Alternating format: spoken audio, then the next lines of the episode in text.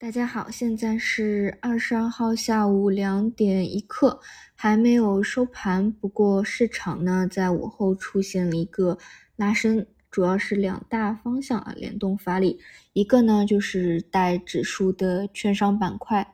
另外一个呢就是今天早盘就非常活跃，昨天晚上有利好的数字板块，这两个呢基本上也是我们去关注短期市场。最关注的方向了。今天中午也给大家讲过，首先呢，数字板块，我觉得，嗯，上午走的比较好的一点就是扛住了前复盘、埋复盘的这样一个兑现的抛压啊，能够继续往上。那这一块呢，后面值得重点去看一下。另外，券商板块呢，是我们一直关注的，因为在我看来呢，无论啊，你是觉得是现在市场很弱，要去护盘也好。毕竟呢，这一波调整还是力度非常大啊。就是今天最上午最低点的话是到了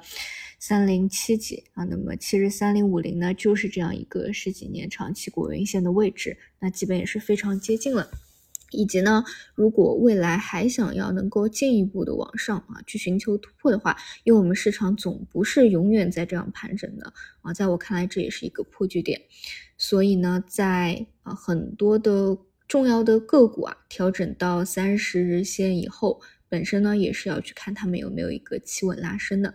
而这两个方向呢，今天午后都有代表性的辨识度高的个股啊去封板，这个呢也算是稳定军心。像数字方向啊，就是一些人民网啊等等啊，还有像上海本地的云赛智联啊，这这个呢，这些呢其实呃会有个股的因素在啊。比如说上海这边出的政策，直接啊可能就是利好像云赛智联的，所以其实前一段时间一直都会比较抗跌一些啊，像人民网数据确权这个一直是。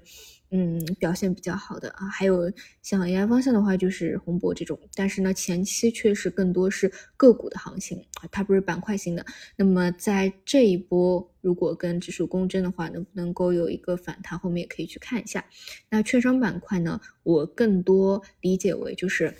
反正短期很多资金在里面博弈，但是说实话，我真的是从一个中期的趋势。啊，估值位置的角度来说，啊，觉得不会认为它走完了这样的一个思路吧。嗯，整体就是这两块。那么当指数拉起来，券商板块、数字方向都起来以后呢，嗯，像一些投机的方向就会比较弱势了。比如说像 SPD 啊，啊，还有一些次新啊，就会调整比较多。这两个呢，会有一个跷跷板效应嘛。啊，但其实我们说，如果想要带动市场赚钱效应破局呢，基本比较常规的啊，要么就是券商，要么就是出一个妖股。嗯，这两个，所以前段时间这两个也是资金嗯宽的比较多的方向吧，啊，差不多就这样。嗯，我个人是比较希望这个反弹能够持续一下，就不管怎么说，在连续下跌、情绪悲观到极致以后，你至少对吧，反抽一下